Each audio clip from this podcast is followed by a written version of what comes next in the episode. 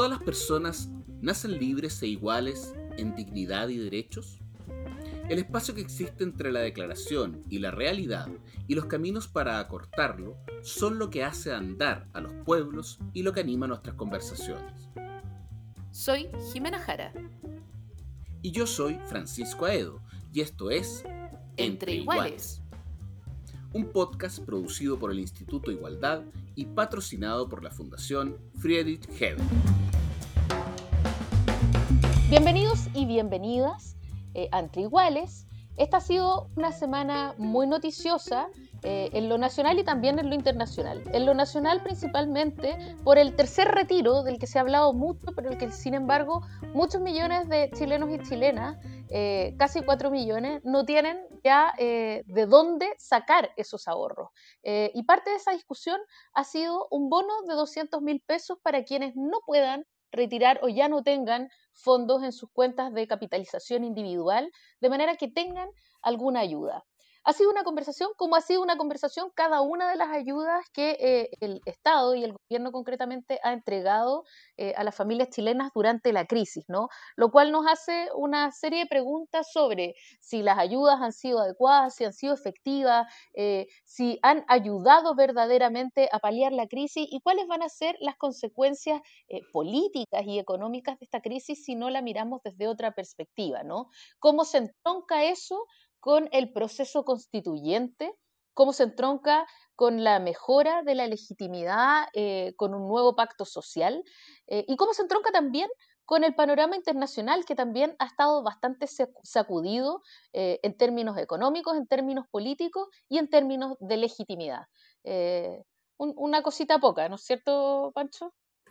Sí, Jimé, bueno, en realidad es harto, harto. Ah, eh, yo diría que también, yo agregaría a, todos los temas que tú habías planteado el hecho de que ha existido una cierta discusión en torno precisamente a, a este paso, por decirlo así, de diálogo o de conversación que ha surgido entre el Ejecutivo y el Parlamento. Yo creo que también ahí ha habido toda una discusión en torno a qué significa eso. por una parte hemos escuchado eh, el típico tema de que ya, ok, qué bueno que se sentaron a dialogar, digamos, qué bueno que se sentaron a conversar, pero por otra parte una mirada mucho más crítica en torno al tema de una eventual cocina. Y yo creo que esa discusión también es una discusión que se ha estado dando de alguna manera en diferentes eh, eh, lecturas, digamos, en, en, sociedad, en medios de comunicación, etc. Y por otra parte, una discusión que se viene dando desde hace algún tiempo, quizás más soterradamente, pero yo creo que hoy día está pasando a ser una discusión que se está hablando en voz alta, que es el tema del populismo y de qué manera se enfrentan, por una parte, eh, en el eje, digamos, elite versus pueblo.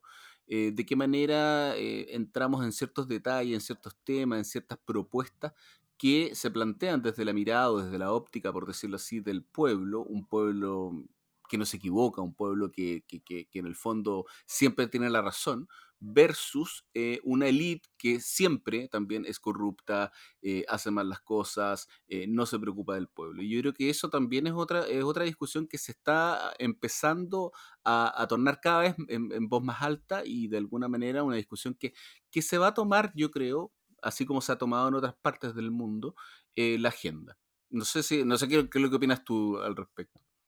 Opino que tenéis una mirada muy amarilla, vos, Pancho. No, no, opino que. opino que sí, que efectivamente las caricaturas no le ayudan al, a la conversación democrática y que efectivamente tanto esta idea del, independiente impoluto y de, y de, la cocina permanente, que es una crítica que, ojo, viene también de los bolsones populistas, ¿no? ¿Quién dice que, aquí hay cocina, que el diálogo democrático es cocina? Eh, ¿quién, quiere explotar la idea populista de, la, del clivaje élite versus pueblo? Eso no indica que ese clivaje no exista. Eh, y sin duda, una de las grandes tragedias que tenemos es la poca comunicación que hay justamente entre nuestras élites y, nuestro pueblo, ¿no? Sí, y además de que no eh, sea un clivaje que exista, también el punto es cuál es el clivaje o, de alguna manera que va a surgir o que va a persistir, o si lo que prefieres de otra manera, cuál va a ser el clivaje en el fondo que va a marcar de aquí en adelante, porque si uno revisa hacia atrás, en Chile de alguna manera hubo un clivaje que fue el clerical anticlerical, digamos, para posteriormente pasar a un clivaje que fue un poco más de clase con, la aparición de los partidos marxistas en 1920, pero hoy día tal vez estamos justamente frente a un momento en el cual eh, el clivaje podría cambiar, podría nuevamente cambiar y ver de qué manera, qué es lo que persiste, qué es lo que, qué es lo que surge y qué es lo que se prolonga también en el tiempo, los próximos 50 años, 70 años, etcétera. Sobre todo tomando en cuenta que también estamos a puertas de un proceso constituyente que de alguna manera también va a marcar varias décadas probablemente el andamiaje institucional que nos vamos a dar. Oye, y sobre todo, ¿es un clivaje o son varios clivajes? Claro. Yo creo que hay, hay varias preguntas acá. Eh, nos estamos enredando eh, pero a partir de este enredo vamos a tratar de ir soplando la madeja con alguien que también se hace preguntas eh, parecidas y, con quien vamos a ir conversando cuáles son las posibles respuestas que podríamos ensayar, como es eh, Carlos Monte, senador y también miembro de la Comisión de Hacienda del Senado y, y sobre todo un intelectual al que le interesan mucho estos temas. Bueno, y como decía Jimena Jara recién, em, Estamos en este caso con el senador Carlos Montes, con quien vamos a conversar acerca de diferentes temas de actualidad, tanto política, obviamente. Esta semana don Carlos ha salido, digamos, en, la tercera con una entrevista de la cual en algún momento vamos a poder conversar. Pero eh, queríamos partir con todo lo que es el tema económico. Esta semana se ha conocido de nuevas propuestas, propuestas tributarias, de muchos temas que se están revisando en el Parlamento. Uno de ellos es el, tema del bono de 200 mil pesos más allá de cada uno de los proyectos, más allá de, las propuestas también que han surgido, de las cuales podemos ir conversando, eh, nos gustaría partir preguntándole, senador, usted que ha estado en la Comisión de Hacienda en los últimos años, que la ha presidido también, eh, ¿cómo ve usted el panorama eh, producto de la crisis? Y sobre todo, algo que usted en algunas ocasiones ha mencionado, ¿qué es lo que viene post-crisis? O sea, ¿cuál va a ser el proceso que también que de alguna manera va a tener que recorrer la sociedad chilena desde el punto de vista económico, por ejemplo, para un proceso de recuperación que parece bastante necesario a nivel de sociedad? Con eso queríamos partir, eh, senador. Es una pregunta bien amplia, pero yo lo primero que diría que no, no va a ser un antes y un después de la crisis con un punto único de quiebre. Este va a ser un proceso bastante más complejo, idas, vueltas, en fin. Yo, diría que desde el punto de vista de reactivación, eh, una cosa importante es qué va a pasar en septiembre, octubre, por poner una fecha, podría ser un poco antes, un poco después. Eh, si va a iniciarse un proceso de, apertura o no. Eh, yo creo que hay que trabajar con las dos hipótesis, uno que se va a iniciar un proceso de apertura y otro que vamos a tener un nuevo brote, porque eso también tiene algún grado de viabilidad, tiene algún grado de posibilidad, por lo tanto esto condiciona mucho lo que se hace y lo que se prepara por hacer. Si fuera un periodo, si entráramos en un periodo de apertura, creo que aquí es fundamental tener un gran, gran esfuerzo con la pyme, por el impacto que la pyme tiene en, em, en el empleo, especialmente en el empleo y por la actividad que, se desarrolla en muchas partes del país. Si tuviera, ahí está, junto con un plan de inversiones significativo. Recursos para eso hasta ahora hay. ¿ah? Obviamente que la cantidad de recursos que el Estado puede poner en eso dependerá mucho de cuántos recursos está poniendo en el apoyo a las familias. Son cosas que están vinculadas. Yo creo que eh, el, lo primero es mover la economía. Lo segundo es conversar sobre para dónde se va a mover la economía.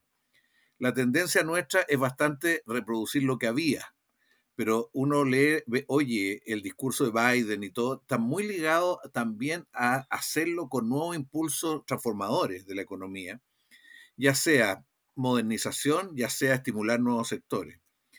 Y es una discusión que no se ha hecho y que va a coincidir mucho con el nuevo gobierno, sin lugar a dudas va a coincidir mucho con el nuevo gobierno.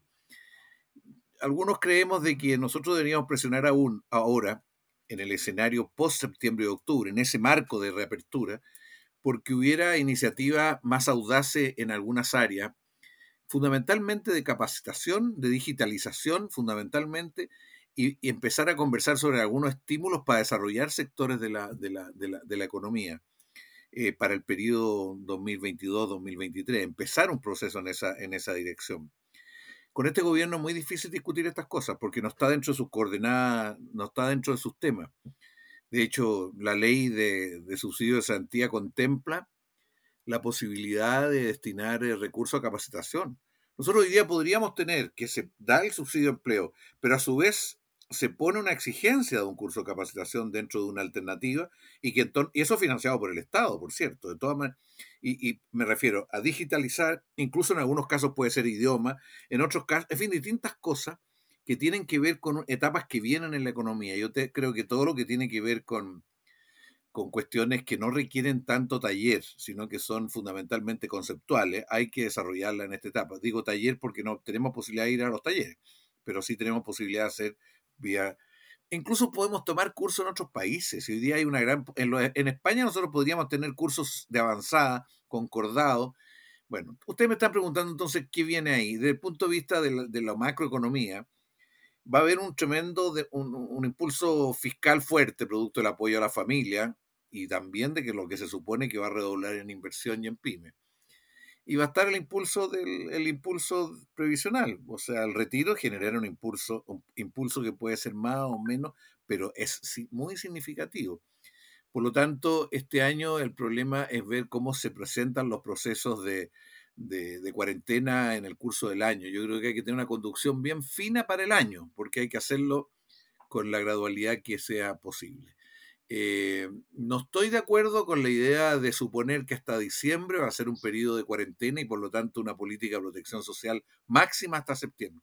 Creo que eso no es lo más realista, aunque puede terminar siendo así en la realidad. Y hay una discusión dentro de la oposición. Estoy más en la posición de la CUT y la CUT está más por acercarse a, un apoyo a la familia importante, pero, pero dentro de las coordenadas posibles. Senador, eh, a propósito de, lo que usted está hablando y de la necesidad de apoyar fuertemente eh, a las familias en esta crisis, eh, se ha hablado mucho de, de, dónde sacar plata, ¿no? Yo quiero preguntarle su opinión. ¿El gobierno ha, sacado toda la plata del chanchito que debería haber sacado? Mucho se habla como del nivel de renta de los países para saber cuál era el nivel de, de, esfuerzo fiscal que se podía hacer. Eh, acá se ha hablado mucho de los 12 mil millones de dólares, pero Andrea Repeto decía que esos 12 mil millones de dólares había como 4 mil que finalmente llegaban a la gente a sus bolsillos. Entonces, quiero preguntarle su opinión sobre cómo se ha gobernado la ayuda independiente, que sí se ha habido paquetes fiscales importantes, eh, entendiendo que estamos de cara a un superciclo del cobre y entendiendo también qué es lo que pasa políticamente cuando veníamos de, una demanda de, en el fondo de más equidad social y justo cuando estábamos en medio de esa gran discusión pidiendo una agenda social eh, importante, caemos en esta pandemia que vuelve a, tirar, digamos, a una enorme cantidad de millones de personas eh, de la clase media a la clase vulnerable. Y entonces eso de alguna manera uno siente que exacerba eh, la, dificultad. Mire, yo creo que una crisis afecta a las sociedades. Una crisis de envergadura no, no somos iguales, o sea, el país se transforma en, más, disminuyen los ingresos generales, disminuye la producción, ese es un dato objetivo dentro de esta realidad hay países que pueden tener una mejor respuesta frente a su, a su, a su familia y a su empresa y, al país y otras que pueden... Chile tenía condiciones para haber hecho algo bastante mejor que lo que se ha hecho desde el punto de vista de la familia. Y esto no es por solamente por una política social, es también por una política sanitaria.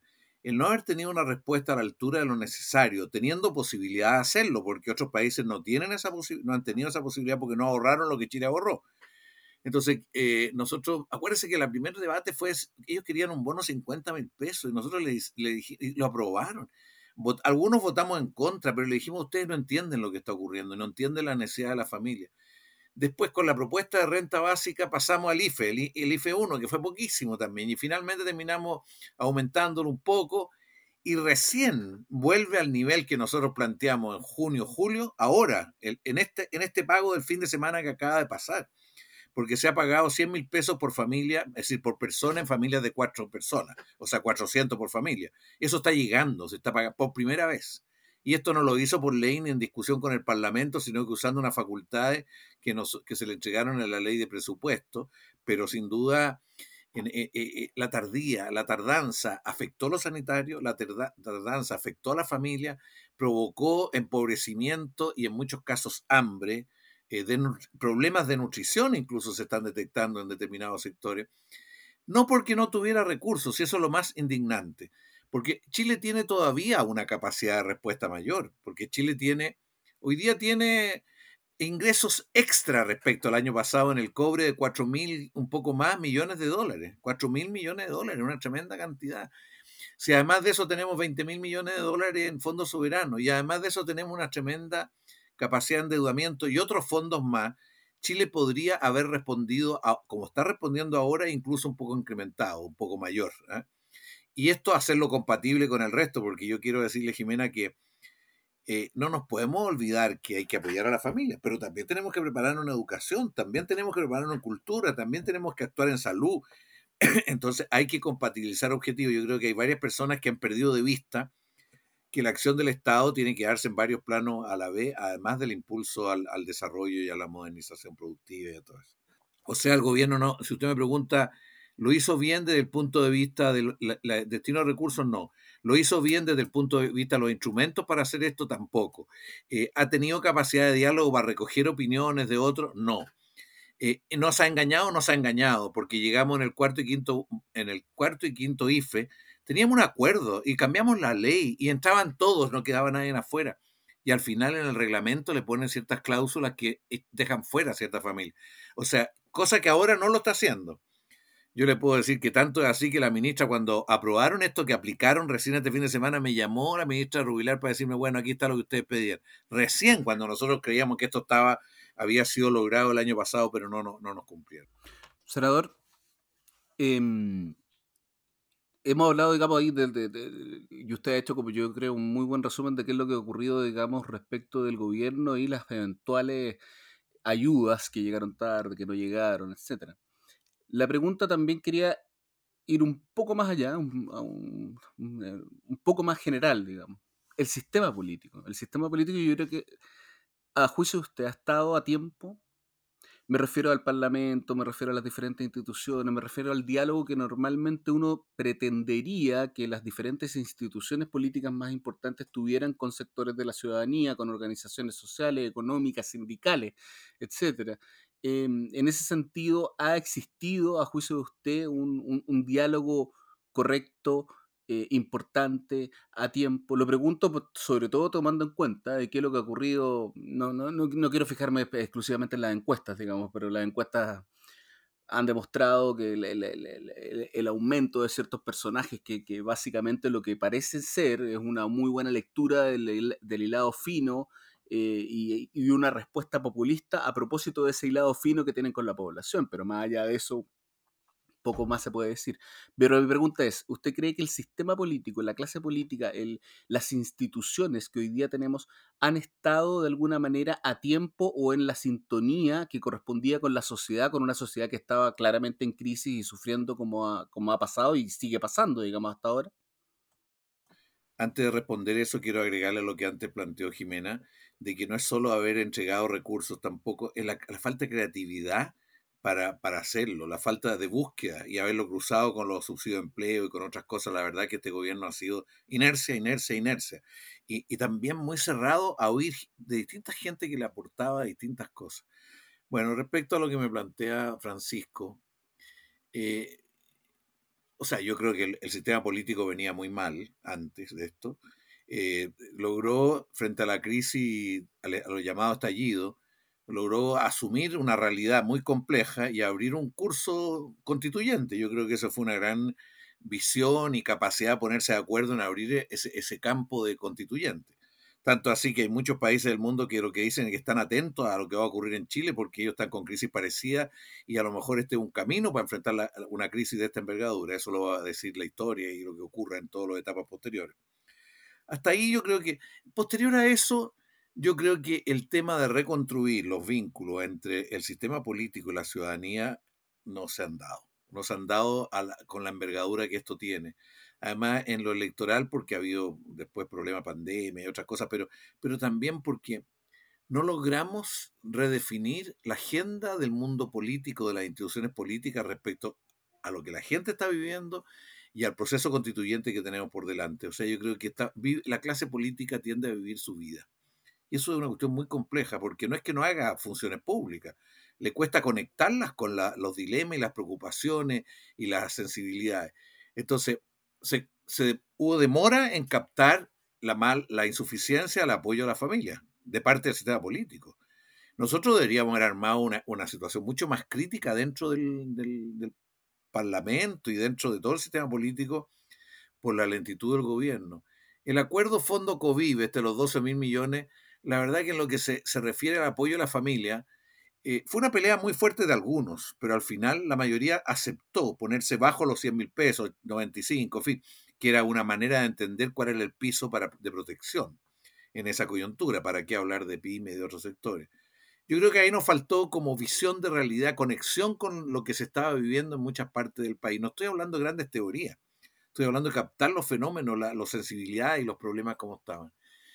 Eh, después de eso, en la medida que hubo una cierta disminución de la, de, de la crisis, tampoco uno podría decir se, se, se, construyó un diálogo, con una conversación con el país, con la gente, en términos de qué alternativas teníamos para reactivar el empleo, para reactivar la economía. O sea, eso, o sea, que hubo un periodo, que fue un periodo, podría uno decir, noviembre, octubre, noviembre, diciembre, bueno, y después empezó todo esto de nuevo, ¿eh? empezó de nuevo este ciclo ya fundamentalmente febrero y fin de febrero faltó, faltó eso. Tuvimos el debate presupuestario que el gobierno lo único que ponía era un debate de lo mismo de siempre. Y la oposición, claro, le dijo al gobierno, ustedes no, tienen, no están preparados para la eventualidad de un nuevo brote, para lo que está ocurriendo ahora. Y le dijimos, no tienen nada, no tienen discurso, no tienen programa. Y no lo tenían. Y lo que hicimos nosotros, con la darle facultades al final al gobierno para que actuara con más flexibilidad, pero no porque hubiera preparación ni, diseño. Entonces, yo creo que el sistema político está en deuda también con el país. para, la, para lo coyuntural. Para lo que me plantea más de fondo, más allá de lo alto y bajo de esta coyuntura, eh, yo creo que es uno de los temas, es una de las debilidades de la izquierda y de la oposición, el análisis que hace cuál es la razón de las debilidades de la estructura y las debilidades de los partidos y las debilidades de, de los parlamentarios y todo, porque las interpretaciones que hay están muy ligadas solo a la, a la capacidad de conducción táctica y mucho también a las características de las personas, pero yo creo que tenemos que asumir que este es un problema bastante más profundo y que tiene que ver con una, un debilitamiento muy fuerte de la política. La, la, política ha perdido poder y eso no lo asumimos y no lo discutimos con el país, no le buscamos alternativas. Hoy día la capacidad de tomar decisiones sobre muchos temas no dependen de nosotros, nos llegan de afuera. La mayor parte de los problemas nos están llegando de afuera. Hay una, un tipo de globalización que no tenemos una preparación nacional y continental como para enfrentarla a la altura. Y ahí es un tema que va a seguir durando para los gobiernos que vienen, sin duda. Senador, eh, a propósito justamente de lo que usted está diciendo, hace unos días se publicó un ejercicio en torno a la, encuesta Criteria, eh, que, es muy interesante lo que hace Criteria, porque eh, al set de candidatos existentes agrega tres candidatos en una lista cerrada y hace su pregunta de por quién votaría usted, ¿no? Eh, y a pesar de que las respuestas son múltiples, introduce un candidato de farándula, que es Julio César Rodríguez, introduce a la subsecretaria Daza e introduce a Yasna Proboste. Eh, y todos estos nombres tienen unas votaciones sumamente altas comparativamente con los otros candidatos, que son los candidatos que están corriendo, lo cual demuestra obviamente lo líquido y lo abierto que está el escenario presidencial, pero también demuestra de alguna manera la, farandulización y, la espectacularización de la política, ¿no? que por supuesto no, no, lo acabo de descubrir, no, no es ciencia oculta, sabemos que esto está ocurriendo hace mucho, pero está tomando eh, una gravedad distinta en el sentido de que... Eh, la farándula se ha transformado, eh, se lo pregunto, ¿eh? Eh, si, la, farándula se está transformando quizás en un asiento de la conversación política a falta de legitimidad de los asientos institucionales de la política tradicional, ¿no? Y eso permite en alguna medida que, que aparezca Pamela, Pamela, Giles, que es una figura muy intermedia entre la farándula y la política, y trate de acaparar un, un micro relato, un relato muy limitado, pero que sin embargo convoca. Eh, y ahí la, la, gran pregunta que, que obviamente es para pa un debate y todo, pero ¿cómo se puede hacer eh, un relato eh, grande desde un sector atomizado como la centroizquierda, donde todavía no se termina de comprender la magnitud de la, de la misión, o uno tiene la sensación de que no hay comprensión de la magnitud de la misión, de la necesidad de un relato compartido más allá de la ecualización por personalidades. Eh, y que finalmente eh, eso significa que hoy día no estamos capitalizando, no ofrecemos una, una opción maciza eh, de, gobierno, ¿no? Es un tema bien, bien de fondo, ¿ah? pero yo creo que necesitamos una discusión sobre cuáles son las cosas que no entendemos del país. Y necesitamos con mucha sinceridad decir, ¿qué creemos que no entendemos? Y uno puede decir algunas cosas y otros tendrán otra visión. Yo creo que no entendemos la globalización y el efecto que está teniendo en nosotros. O sea, como que no fuera. Si lo que estamos viendo nosotros se está repitiendo en otros lados, nos llega de manera singular, pero es una marea, una marea, marea que nos pasa por encima en, en, el tema, en todos los temas, en el cambio climático, eh, ahora en la pandemia, en las migraciones. O sea, nosotros somos parte de un mundo y somos, estamos con un nivel de integración y que tenemos que entenderlo más. O sea, lo que está pasando en América Latina. O sea, hoy día Jimena, lo que está pasando en América Latina, estos intentos de enfrentar el neoliberalismo que han chocado con la realidad, hay que no han logrado encontrar caminos de construir mayorías, como usted señala, de construir mayorías. Entonces eso tenemos que asumirlo, nos cuesta mucho. Y tendemos a pensar siempre que somos una isla. Fíjese que para el golpe nosotros estábamos convencidos que Chile era una isla, que no iba a pasar lo que pasó. Y los brasileños que estaban exiliados acá nos decían, si ahí viene, viene llegando la marea, va a pasarle por... Y nosotros nos costó mucho entender que estábamos al borde del precipicio. ¿eh? Nos costó mucho cuando ya estábamos en el precipicio, ya prácticamente. Bueno, eso, eso es una pregunta. Otra pregunta, yo creo que esto que recién hablábamos, la naturaleza de la crisis de la política, porque es re fácil echarle la culpa a un presidente de un partido, a esto, esto, otro. No, aquí es más profundo. Y eso no significa que los otros problemas no existan, pero aquí hay un problema que hay que reconstruir la capacidad de la política para tomar decisiones. Si, no es porque sí que nosotros el presupuesto nacional hace mucho rato que podríamos haber enfrentado bastante de los temas que tienen que ver con los adultos mayores y con la vejez. Entonces preferimos guardar la plata. ¿Por qué? Porque eso nos exige la clasificadora de riesgo internacional. Entonces hay una dinámica, una forma de tomar decisiones que la verdad que nos condiciona mucho. Entonces la política tiene que reconstruir el espacio de la política, para lo cual hay que tratar de entender dónde está el problema de la política. No es solo cambiar los dirigentes, no es solo elegir otros parlamentarios. Se aquí se puede cambiar todo el mundo. Los que van a llegar van a tener en alguna forma un resultado no tan diferente si no asumimos los temas más de fondo. Y en tercer lugar, una cosa que, que usted decía, el tema de la subjetividad. La gente en distintos momentos asume las cosas de la vida de distintas maneras. Esto no es eh, eh, uno de los problemas del marxismo que creyó que siempre eh, la subjetividad tenía que ver con lo esencial. Y lo esencial es un factor de explicación, pero tiene más que ver con los fenómenos, con lo que la gente está viviendo. Y uno tiene que tratar de entender lo esencial. En el caso de visiones marxistas era la plusvalía, la explotación, pero la gente vive de distintas maneras y procesa de distintas maneras. Y, tenemos una situación de subjetividades que nosotros entendemos muy poco. ¿ah? Y tenemos que preguntarnos más. A mí me hace mucha fuerza el estudio Lechner del 98, que yo creo que es muy importante que todos lo leamos y lo releamos cuando él dice, qué raro, dice, la gente ha mejorado su nivel de vida, ha tenido acceso a mucho más bienes, pero está con mucha bronca. Y se pone a investigar y dice, aquí el problema está en que vivimos muertos de miedo. Y, y el mayor nivel de vida genera un paradoja de la modernización, se llama esa esa investigación. Pero ahora las cosas de, Canales. O sea, yo creo que Canales entiende mucho más el, fenómeno mismo, entiende cómo, eh, eh, cómo lo esencial, cuando la gente se enoja con Michelle Bachelet, y se enoja con Michelle Bachelet por la reforma educacional, y nos cuesta mucho entender de que los sectores medios bajos sienten de que Michelle Bachelet les cortó la cadena de movilidad social con el, con el tipo de cambios que es una educación. Bueno, y eso yo no digo que sea bueno o malo, es. Entonces tenemos que entenderlo. El error que cometimos, sin duda, es no haber partido por la educación pública y no haber hecho todo un fenómeno más social de transformación. Y después, yo, a mí, Katia Araujo, con todas las investigaciones sobre la ambivalencia de los chilenos, yo creo que es fundamental, fundamental. Eh, este, en relación a esta investigación que usted señala, yo recordé cuando la vi eso, de que hace algunos años atrás a alguien se le ocurrió en algunos distritos poner nombres ficticios de candidatos.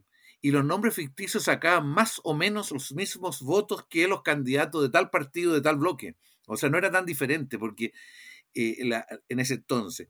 Bueno, ahora se, ah, se, ponen nombres que existen y que están muchos. Y es obvio que la gente va a tender a decir, se lo conozco, está bien, podría ser, porque la gente tiende a, procesar de determinada manera. A mí me hace también mucho sentido las, cosas, las cosas de Inerarit y toda esta discusión europea sobre la calidad de la democracia si la, la calidad de la democracia tiene que ver con cuán involucrados están la sociedad, los dirigentes, en los grandes temas, las grandes preguntas. O sea, si las preguntas se están abordando en conjunto, se están procesando en conjunto.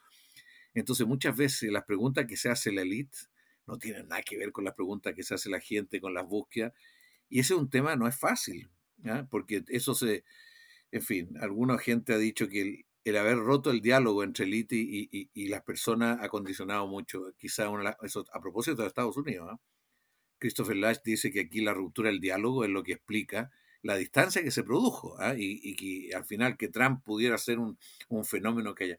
Entonces, frente a, su, a su, inquietud y todo esto, yo creo que tenemos mucho, mucho que aprender, mucha humildad que tener frente a todas estas cosas, mucha capacidad de recrearlas, no hay una sola fórmula. Todo aquel concepto de partido político leninista en el sentido que el partido es la vanguardia del pueblo, hoy día hay que guardarlo porque eso es propio de otra etapa de la historia para otro tipo de cultura. Hoy día los, partidos son un factor de los procesos, son un factor de los procesos que tienen que ganarse su capacidad de recoger, incidir. Y esa, esa, esa, falta de, contacto, de construcción de, de entes que se llaman partidos, la crisis de los partidos es más profunda que no funciona la democracia, es que no están tan desligada de los procesos. ¿eh? O sea, es mucho más, o sea, yo veo en mi partido, el Partido Socialista, como que ahora va a echarle la ola, o algunos dirigentes echarle la ola, pero hay que detenerse a pensar qué está pensando, sintiendo, viviendo otro y cómo construir sentido, cómo construir alternativas, que no son solo las maniobras tácticas cortoplacistas que tienden a predominar. Senador, a propósito de lo que mencionaba usted del, del, escuchar un poco más allá, más allá quizás de, la frontera chilena, lo mencionó en dos de las respuestas que hemos estado conversando. Y a propósito de Inerarity, precisamente, digamos, él ha planteado que las crisis, la, a propósito de la pandemia, a propósito de la, crisis actual, digamos, que las crisis mundiales o, los riesgos globales de alguna manera no afectan únicamente a las comunidades nacionales y que quizás es uno de los grandes aprendizajes Harari también creo que lo ha dicho en el fondo, cuando dice que, a problemas globales, soluciones globales también. E, en ese sentido, eh, ¿usted cree que a, la izquierda, le voy a hacer dos preguntas. La primera, ¿usted cree que a la izquierda o a la centro izquierda, como queramos llamarle, porque hoy día cada uno le pone el, nombre y el apellido también que, que, que, encuentra, digamos, le falta precisamente ese, ese, ese ámbito de entender de alguna manera de que esto es una realidad global, un cambio que efectivamente ha afectado a la humanidad y que de alguna manera eso lo tenemos que encontrar, soluciones tendremos que encontrarlas juntos. Esa es la primera pregunta. Y la segunda pregunta, aprovechándome ya, porque no me queda mucho más tiempo tampoco, pero le quería comentar o preguntar a propósito de un artículo que viene de hecho en, Nueva Sociedad, eh, que habla de cuando la transgresión se vuelve reaccionaria. ¿A qué voy? Usted ha mencionado en diferentes oportunidades, y hoy día también lo mencionó, eh, el tema de la creatividad. Y en ese sentido, eh, e, este artículo abunda, digamos, hacia el lado de que, y tomando en cuenta un poco la elección de Madrid, la reciente elección de Madrid, eh, y otras elecciones han dado cuenta de alguna manera de los efectos de la emergencia de las fuerzas de extrema derecha, por una parte, pero también de las consecuencias que esto tiene en la política, y que el fenómeno es global, también es global, y que de alguna manera tiene incorrección política, nuevas derechas, eh, se modifican los ejes del debate y se ponen de alguna manera eh, en cuestión ciertos consensos que se han establecido como sociedad durante muchos años. Sobre, sobre el tema de, eh, problemas globales, soluciones globales, en fin, yo, yo tendría a estar bastante en lo que usted plantea, pero ahora estoy en duda con lo que usted plantea. Y por, por no, no, no, solo por mí, sino porque he leído un poco el debate de qué vamos a hacer con la globalización. Porque con la globalización, producto de esta crisis, se requiere crear estructuras políticas capaces de gobernar políticamente, o sea, por decisiones humanas y, no, y, social y no puramente económicas. hoy día la maximización, el neoliberalismo impuso una forma de entender lo que era la, la globalización que tenemos. Pero yo le agrego a eso una cosa que, que, que he leído y que me motiva mucho, es decir, que hay algunos temas globales que requieren soluciones más locales. Y hay otros temas globales que requieren soluciones globales. O sea, uno no puede generalizar para todo igual. Y cuando digo locales, digo algunas locales, porque nosotros tenemos que recuperar, por lo menos nosotros somos parte corriente que el, el, latinoamericanismo era muy fundamental, pero dejamos de darle valor. Y el latinoamericanismo en un mundo globalizado que requiere instancias intermedias para procesar, para defenderse, para, para lograr espacios, para incidir en los cursos de las cosas, son, son fundamentales. Entonces, de repente nos encerramos como que éramos los grandes creadores de un modelo chileno que, y de repente se nos olvida el continente y hay acciones, sí, hay algunas iniciativas que hay que valorar, pero no hemos logrado esto y, uno ve, bueno, cada uno una experiencia. ¿Qué ocurrió en Brasil? Pensemos con el, el PT y Brasil, cómo terminaron con Bolsonaro. ¿Ah? Eh, y, así, y cómo Nicaragua terminó con un señor que se transformó en un, en un monstruo. Y, y, la situación venezolana, entonces Ecuador, lo que ha ocurrido recién en Ecuador y en Perú también son cuestiones que tenemos, entonces tenemos que recuperar esta capacidad de que a problemas globales soluciones globales, a problemas globales algunas soluciones intermedias continentales y a problemas globales soluciones más locales. Dentro de estas soluciones locales, yo creo que hay que pensar con fuerza la reforma de algunas instituciones locales y ser capaz de crear reformas o sea, yo estoy convencido que el Parlamento no puede seguir siendo lo que es. No puede seguir discutiendo en su propia salsa, como que no tuviera que ver con el país. La capacidad política tiene que ver para conectar el que el debate, el debate parlamentario tenga que ver con la democracia, con el debate nacional, con el sentido. No puede ser de que, de que el tipo de vínculo con la sociedad está muy mediado por las propias inquietudes solamente los parlamentarios, como separándonos de los procesos reales. Y yo ya no creo en eso de que la gente no nos entiende porque tiene poca información. La gente no le gusta el Parlamento porque está desconectado de los grandes dilemas. ¿ah? Y cuando conectamos con algún dilema, y no estoy hablando de los dilemas populistas nomás, o sea, también en algunos casos, pero estoy hablando de las grandes opciones de sociedad y de forma de ser. Y finalmente quiero decirle que hay una idea de que el mundo va a vivir oscilando. ¿ah? Un rato va a tratar por un lado, después va a ir para el otro. Eh, en la medida que nos surjan nuevos proyectos, en el sentido que decía Jiménez, aquí no, no hay proyectos nuevos. O sea, lo único claro es que el neoliberalismo viene de baja en el mundo entero y que el neoliberalismo no está funcionando para los grandes temas mundiales, locales. Pero lo que también está claro es que no hay alternativa hoy día clara frente a eso. Hay amortiguación, hay limitaciones, hay, pero una, una alternativa. Entonces, lo, los revolucionarios hoy día dicen no al neoliberalismo y empiezan a leer una serie de consignas, pero no está clara la propuesta de sociedad que tiene. Y eso es bien grave porque al final genera un desánimo. Entonces a mí que los españoles hayan pasado el PSOE y hayan pasado ahora una, una votación eh, más cargada para el PP, o sea, bastaba oír, conocer un poco el debate político español. Y, está claro por qué, porque ellos tampoco tienen una alternativa de sociedad. ¿eh? Ser críticos del neoliberalismo. Yo sí, o sea, Jado es maravilloso para decir que las farmacias populares cuestionan al sistema de distribución de medicamentos.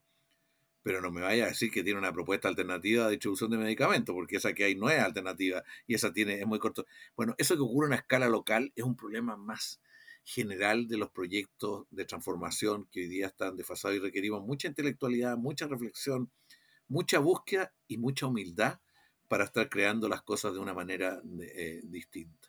Y, nosotros estamos metidos en lo más macro, macro, macro que una nueva constitución. Ojalá que esta nueva constitución no solo sea con valores más consistentes, con una visión, porque va a tener que entenderse con la derecha en algún momento, sino que también de espacio a mayor creación de la sociedad. O sea, la sociedad tiene que crear respuestas diversas a muchos problemas. No podemos seguir esta cosa tan homogenizante en Chile, que todo, todo tiene que ser de arriba para abajo, todo igual. me refiero a los problemas sociales, me refiero a distintos tipos de, a los temas de salud mental, a los temas de la educación. La educación como un fenómeno homogenizante es un fracaso en todas partes. Aquí se requiere recoger distintas identidades, preocupaciones y sobre todo una juventud que viene con una energía, con una potencia, con una realidad que nosotros no entendemos nada, pero que tienen, ustedes son jóvenes, pero mi generación entiende poco, pero ustedes también tienen quiebres generacionales. Los más jóvenes a ustedes también les deben, les deben sorprender cada vez porque están sintiendo, valorando, de otras maneras muchos muchos procesos. Entonces requerimos mucho espacio de diálogo y creatividad intergeneracional y, mucho más espacio que los jóvenes recreen y bueno, eso. Eh, gracias, senador. sobre todo gracias por decirnos jóvenes. No somos tan jóvenes. Yo, de hecho, me vacuné ayer. Usted es muy joven. Tan joven. Pero eh, queremos pedirle que nos recomiende. Eh, esta, sin duda, es una conversación. Ha tenido, ha estado muy salpicada de autores autores que, leemos mucho, quizás el problema también es que leemos mucho a los mismos, eh, así que también eh, hemos leído a Lefner, eh, circulan las lecturas, pero siempre es bueno y quiero preguntarle si nos quiere recomendar especialmente, sea una, otra lectura o sea una, una, serie, una película, una cuenta en Twitter, lo que sea. Como me dijo leer, me quedé pensando Y a, propósito de lo que estábamos hablando, ah, yo recomiendo un libro que me va, se va a reír Francisco, pero que se llama Estado de Crisis, ¿ah? de Bauman.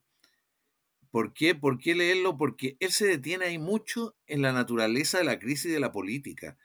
Y yo no digo que tenga toda la respuesta si uno lee todo, pero da otras pistas, dice que irse para otros lados. Y un diálogo con otro autor italiano. Yo recomiendo mucho ese libro porque ayuda a, mirar con un poquito más de amplitud las cosas.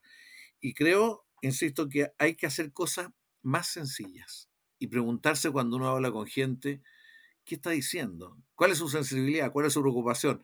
Cosas bien obvias, pero la verdad que si seguimos creyendo que nosotros tenemos que ir a vender una idea antes que oír lo que otros piensan, sienten y quieren, vamos a pedalear mucho en banda. ¿ah? Eh, y, esto tiene que ver con el discurso. Si la mayor parte de los discursos a la gente no le hacen sentido, hoy día hacen más sentido los gestos que los argumentos. Entonces, necesitamos tener mucha humildad para replantearnos sobre todo los que están metidos en funciones políticas, pero yo imagino que todos los que están metidos en funciones educativas, religiosas, muchas funciones que requieren una interacción entre personas. ¿ah? O sea, eh, eh, la, interacción está, está confiando. Yo no creo mucho en esto que la confianza se gana de un día para otro. La confianza es de mucho tiempo, es muy larga.